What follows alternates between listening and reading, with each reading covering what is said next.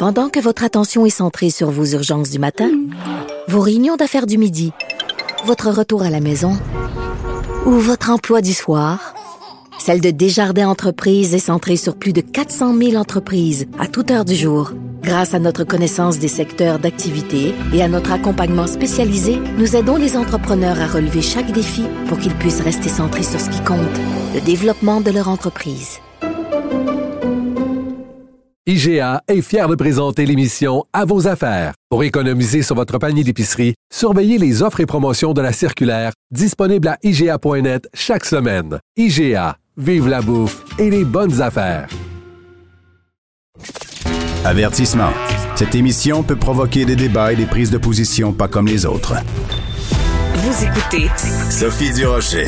Vous avez peut-être vu passer cette campagne soit euh, à la radio, soit euh, imprimée, soit à la télé, en tout cas une campagne 360 euh, qui s'intitule sous le thème C'est pas juste un cancer de ma tante, c'est pour attirer l'attention des femmes plus jeunes sur les dangers ou la possibilité qu'elles aient un cancer du sein. On va parler de cette campagne-là et de la réalité du cancer du sein chez les femmes plus jeunes avec Karine Isult Hyperciel.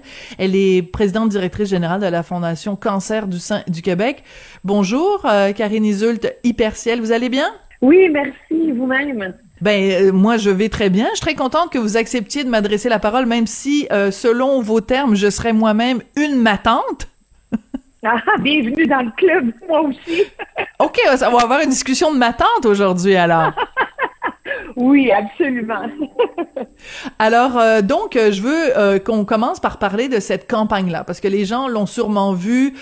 donc, on, on, voit par exemple une bon quelqu'un en train de tricoter. Puis là, on dit bon ben le, le tricot c'est pas juste pour les matantes, parce qu'on sait que ces temps-ci, en effet, il y a beaucoup de jeunes femmes qui s'intéressent au tricot. Il y a la même publicité pour la céramique ou pour la broderie.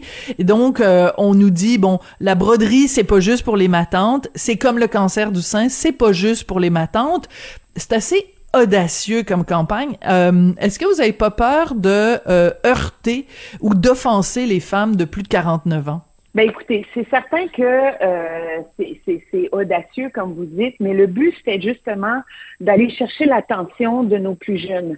Euh, et c'est certainement pas d'offusquer les femmes d'un certain âge, j'en fais moi-même partie du lot, euh, mais c'était vraiment d'aller chercher nos jeunes euh, avec des loisirs qui sont revenus à la mode. Euh, parce que malheureusement, le cancer du sein, c'est le cancer qui est le plus diagnostiqué chez les femmes de 30 à 49 ans, donc chez nos jeunes. Euh, et, de tous les décès de cancer du sein dans cette tranche d'âge-là, il y en a 17% qui sont dus au cancer du sein. Donc, c'est beaucoup. Euh, et on a souvent cette, illusion ou cette idée que le cancer du sein, c'est pour les femmes de 50 ans et plus. Euh, et donc, c'était le but de la campagne. D'accord. Mais c'est en même temps contradictoire parce que, par exemple, au Québec, la campagne de dépistage de cancer du sein, on commence à recevoir des, des lettres de du ministère de la Santé seulement à partir de l'âge de 50 ans, je pense. Corrigez-moi si je me trompe. Donc, c'est pas juste une, une, un mythe, mettons, répandu dans la dans la dans la société civile, mais c'est aussi parce que c'est une réalité. Il y a quand même plus de prévalence de cancer du sein quand on a plus de 50 ans. Donc, c'est quand même basé sur une réalité scientifique. Absolument. Donc, 50% des cancers du sein sont chez les femmes de 50 ans et plus. Donc, ça, c'est un fait. C'est pourquoi on a un programme de dépistage au Québec qui est bien rodé. À partir d'un certain âge, on reçoit notre, notre, notre lettre qui est comme une prescription de mammographie pour rentrer dans le système. Nous, on veut allumer nos jeunes aujourd'hui parce que comme ils n'ont pas 50 ans, il n'y a pas personne pour leur dire Hey, il faudrait que tu ailles passer une mammographie ou que tu mhm. surveilles les signes. Et puis on ne dit pas non plus qu'il faut une mammographie pour tout le monde en bas de 50 ans.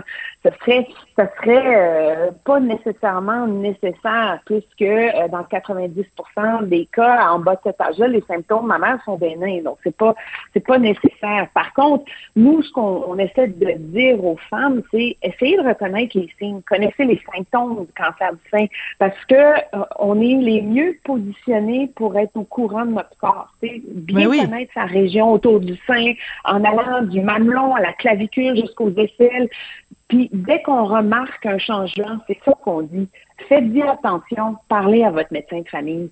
Euh, c'est une campagne qui s'adresse à nos jeunes, mais ça s'adresse aussi à nos médecins de famille. Quand une femme vient vous voir avec des symptômes, euh, nous, le feedback qu'on a souvent, c'est qu'elle se sente pas prise au sérieux. Donc, on veut dire aux médecins de famille, prenez-les au sérieux. Parce que plus tôt on détecte un cancer du sein, plus tôt on peut euh, aller en guérison. Puis là, ben, le taux de survie après 5 ans peut être de 99% Donc, c'est majeur.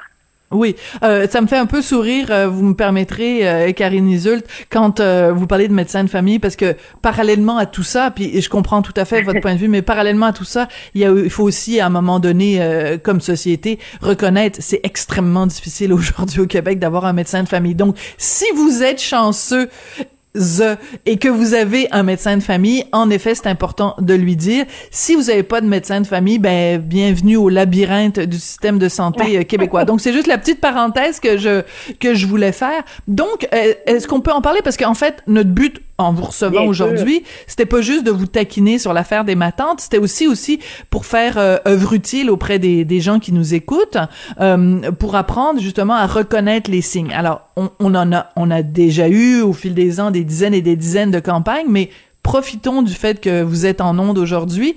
Dites-nous ce que devrait faire une femme entre 30 euh, et 49 ans. Bon, les signes à observer, là, vous allez les trouver sur notre site web à mais je vais vous les donner aussi. Il y a la traditionnelle, la bosse, les enflures, sans douleur autour du sein.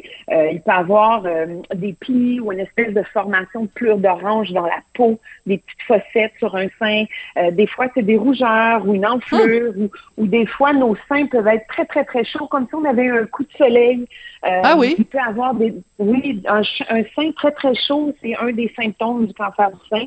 Euh, puis je dis pas chaud pendant 10 minutes, là, mais de consistance euh, dérangeante. Là. Euh, ça peut être aussi des démangeaisons qui persistent. c'est pas normal. un mamelon inversé. Donc, tu sais, quand le, mamelon se replie vers l'intérieur du sein, donc ça, c'est pas c'est pas normal. une espèce de croûte où on perd des petits bouts de peau là, qui se détachent sur le mamelon, ou carrément la forme des seins qui change. Donc, tout ça, c'est des symptômes auxquels il faut faire attention. Puis, tu sais, pour faire, euh, pour compléter votre parenthèse, je sais que c'est pas facile de trouver des médecins de famille au Québec. Euh, mais par contre, je veux rappeler aux gens qu'on a mis sur pied à l'automne dernier une ligne pour aider à naviguer le système de santé et obtenir un diagnostic en cancer du sein. Donc, c'est des pères aidantes qui attendent votre appel, c'est gratuit, c'est le 1-855-561-ROSE. Quand vous n'avez pas de médecin, vous ne savez pas par où passer, vous n'avez aucune idée par, où commencer pour aller chercher euh, une imagerie médicale quelconque ou, ou, essayer de savoir si vous avez en effet un cancer du sein ou pas, vous pouvez nous appeler. On est là pour ça. On est là pour vous trouver des ressources puis vous diriger dans le système de la santé. D'accord. Donc 1 855 561 rose, c'est bien ça? Exactement. Oui. Parfait. Je le répéterai aussi euh, à la fin à la fin de notre entrevue.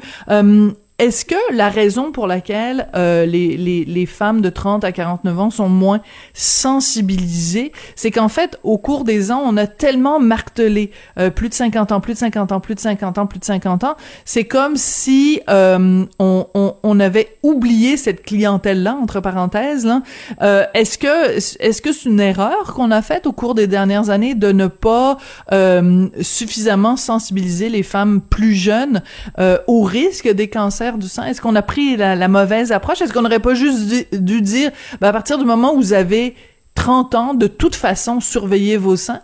Ben écoutez, je dirais pas que c'est qu'on a pris la mauvaise approche. Vous savez, quand on a une problématique ou, une maladie ou quelque chose du genre, on s'attaque à comment rejoindre la masse en premier. Comme 50% des cancers du sein sont chez hmm. les 50 ans et plus, c'était la, la, première étape. Il fallait s'assurer que toutes ces femmes-là aient accès à des mammographies, puis une trajectoire de soins qu'elles puissent se remettre.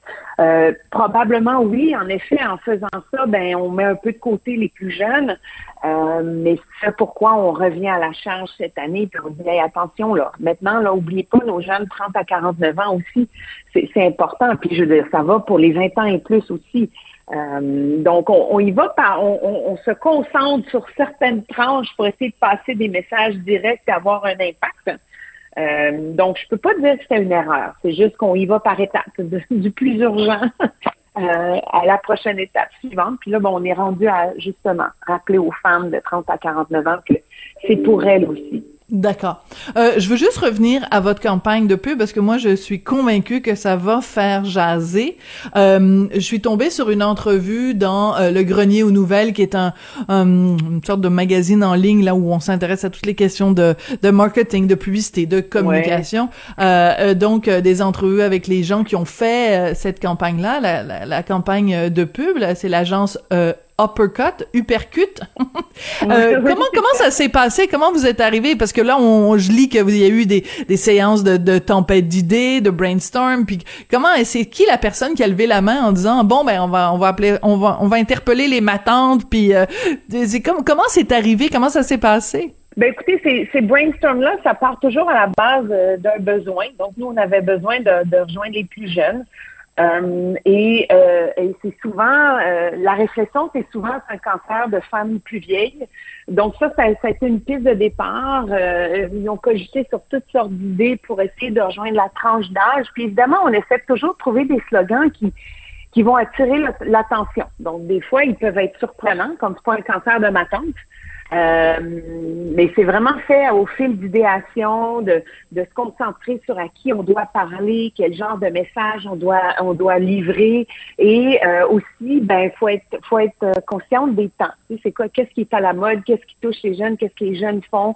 Euh, ça, d'où est sorti vraiment la broderie, la proterie, le, le tricot. Je veux dire, il y a plein de loisirs qui étaient à mon époque très populaires qui sont revenus. Je veux dire, ça aurait pu être le macramé ou autre chose.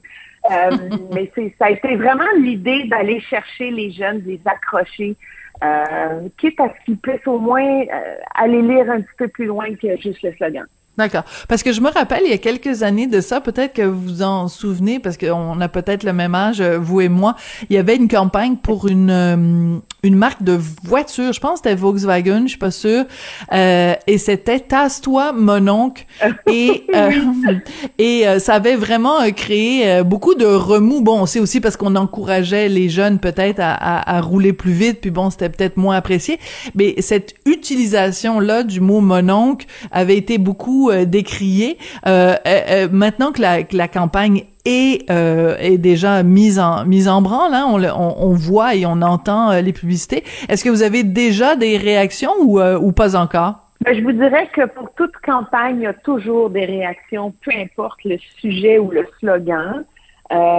L'idée, c'est pas de choquer, c'est comme ce qu'on dit à tous les gens, mais en même temps, c'est de faire réagir. Si vous réagissez sur le slogan, lisez un peu plus loin c'est important. C'est qu'il y a un message important en dessous.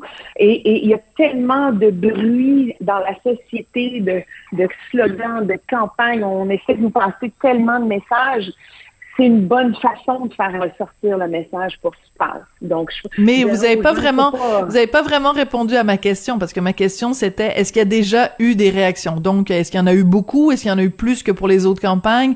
Est-ce que c'est plus de réactions négatives que de réactions positives? C'est un petit peu là que je m'en venais en fait. Non? Non, non, il y a beaucoup plus de réactions positives que négatives. C'est très minime les réactions négatives qu'on a eues euh, euh, pour cette campagne-là. Puis on a déjà fait des campagnes encore plus euh, je vais pas dire choc, mais encore plus euh, intense que celle-là, où, où même là, on avait eu très peu de réactions négatives. Parce que c'est quand même euh, un dossier qui est important, euh, le cancer du sein. Quand on fait une campagne comme ça, comment on fait pour jouer? Parce que la ligne est très mince entre sensibiliser les gens et faire peur aux gens. Euh, parce que quand on parle de cancer, évidemment, on, évoque la mort, on évoque la maladie, donc c'est un sujet qui est quand même délicat, qui est quand même encore très tabou dans notre société. Donc comment on fait pour euh, faire euh, aller susciter suffisamment de peur chez les gens pour qu'ils qu'en effet ils soient conscientisés puis qu'ils s'examinent les, les, les nichons mais sans non plus verser dans on va vous faire tellement peur que ça vous tentera même pas puis que vous allez même pas écouter notre message. Ben écoutez, je vous dirais que euh, si vous regardez le ton de la campagne, c'est très, c'est très doux, c'est très calme, c'est très posé. Je veux dire, il n'y a aucun, il y a aucune image qui reflète la peur. Par contre, faut, faut être conscient qu'au Québec, c'est très rose. c'est plus rose ben, que noir. C'est très rose, c'est beige, c'est ça. C'est, je veux dire, le ton aussi est, joyeux. Je veux dire, cancer de ma tante, c'est pour, c'est pour rire un peu, c'est pas pour être dramatique. Oui. Euh, vous savez, quand on est conscient qu'au Québec, là, il y a plus de 60% des adultes qui n'ont pas un degré de littératie assez élevé pour leur permettre de prendre soin de leur santé, ah. euh, on se dit qu'il faut aller dans des slogans qui allument, qui réveillent. Nous, nous, notre but, c'est éduquer, c'est sensibiliser, c'est pas faire peur. Euh, et je pense que les gens sont capables de voir quand ils viennent faire un tour sur notre site web, dans nos diverses campagnes au fil des dernières années, c'est jamais négatif, c'est jamais noir et on, on menace pas la mort. Par contre, on ne cache pas les faits. Je veux dire, c'est une femme sur huit qui a un cancer du sein au Québec. Ça veut dire c'est 6700 diagnostics à tous les ans d'un cancer du sein. Et malheureusement, c'est un cancer qui fait encore des décès. Il y a un très beau taux de survie, mais nous, ce qu'on essaie de dire, c'est que c'est pas fini, il faut continuer. On ne peut pas arrêter d'en parler parce que c'est quand même 1300 femmes qui vont décéder tous les ans au Québec. Donc, mm. c'est vraiment le but. Le ton, c'est toujours une ligne fine, comme vous dites. Je pense qu'avec cette campagne-là, on a très bien réussi la ligne. Euh, évidemment, c'est mon opinion euh, euh, en tant que PDG de la Fondation parce que les messages sont clairs, le slogan est accrocheur pour réveiller les gens, pas pour les pas pour les stresser ni pour Non, c'est un slogan qui se retient. C'est un slogan qui se retient. Hein? C'est pas un cancer de ma tante. On voit tout de suite l'image. On a tous, euh, tu sais, si t'as 30 ans, t'as une tante peut-être qui l'a eu. Euh, tu sais, on comprend, on comprend l'image. Vous venez de dire quelque chose de très intéressant. Vous dites qu'au Québec, il y a un problème. Bon, on le sait, hein, il y a beaucoup de un, taux assez élevé d'analphabètes fonctionnels au Québec. Donc, vous êtes en train de me dire que cet analphabétisme euh, crée des problèmes euh, que les gens n'arrivent pas à comprendre des éléments d'information de base et que ça a un lien avec leur santé. C'est passionnant, ça. En fait, ce que je dis, c'est que les gens connaissent pas assez la, santé et les soins et les maladies, comment prendre soin de soi, les saines habitudes de vie, ou euh, quand, quand ils tombent malades, ils ne connaissent pas la maladie, ils posent pas de questions, ils font juste hum suivre le lien qu'on leur donne. Exactement. Donc, c'est un manque de connaissances qui fait que les gens ne peuvent, pas prendre leur santé en soin ou ils ne le prennent pas en soin. Donc, c'est pas c'est pas que c'est pas une analphabétie de lecture, c'est vraiment une, un manque de connaissances Je comprends. pour prendre soin de sa santé. Et le cancer, un des facteurs où on peut essayer de contrôler un peu nos risques, c'est vraiment les saines habitudes de vie. Euh, faire euh, de l'activité sportive soutenue au moins quatre fois par semaine, bien manger, euh, pas, trop stresser, trouver une moyen de déstresser. Il y a beaucoup de, de, de, facteurs qu'on contrôle pas, mais les saines habitudes, c'est important. Et même ça, les gens ne les maîtrisent pas, malheureusement. Alors, ce sera peut-être l'occasion d'une autre entrevue euh, avec vous. Karine Isult Hyperciel, PDG de la Fondation Cancer du sein du Québec, fière ma tante, et de la part d'une autre ma tante, ben, je vous remercie d'être venue euh, éclairer notre lanterne aujourd'hui. C'est très apprécié. Merci beaucoup. Merci beaucoup. Ben oui, quand j'ai vu la campagne, là, c'est pas un cancer de ma tante, puis je voyais tout, ça passer. La broderie, c'est pas juste pour les matantes, puis la poterie, c'est pas juste pour les matantes. Au début, je vous avoue que j'étais un peu insultée parce que quand on passe le cap du 49 ans, on n'a pas vraiment envie de se faire traiter de matante. Mais écoutez, la campagne est pleine de bienveillance, puis c'est pour une bonne cause. Et si en effet, on arrive à retenir ce slogan-là et que ça fait effet, ce sera tant mieux. C'est comme ça que se termine l'émission. Merci beaucoup à Jean-François Paquet qui est à la réalisation, à la mise en onde. Euh, Mathieu Boulet qui était à la recherche aujourd'hui. Merci beaucoup à vous euh, de la part de ma tante du Rocher. On se retrouve demain.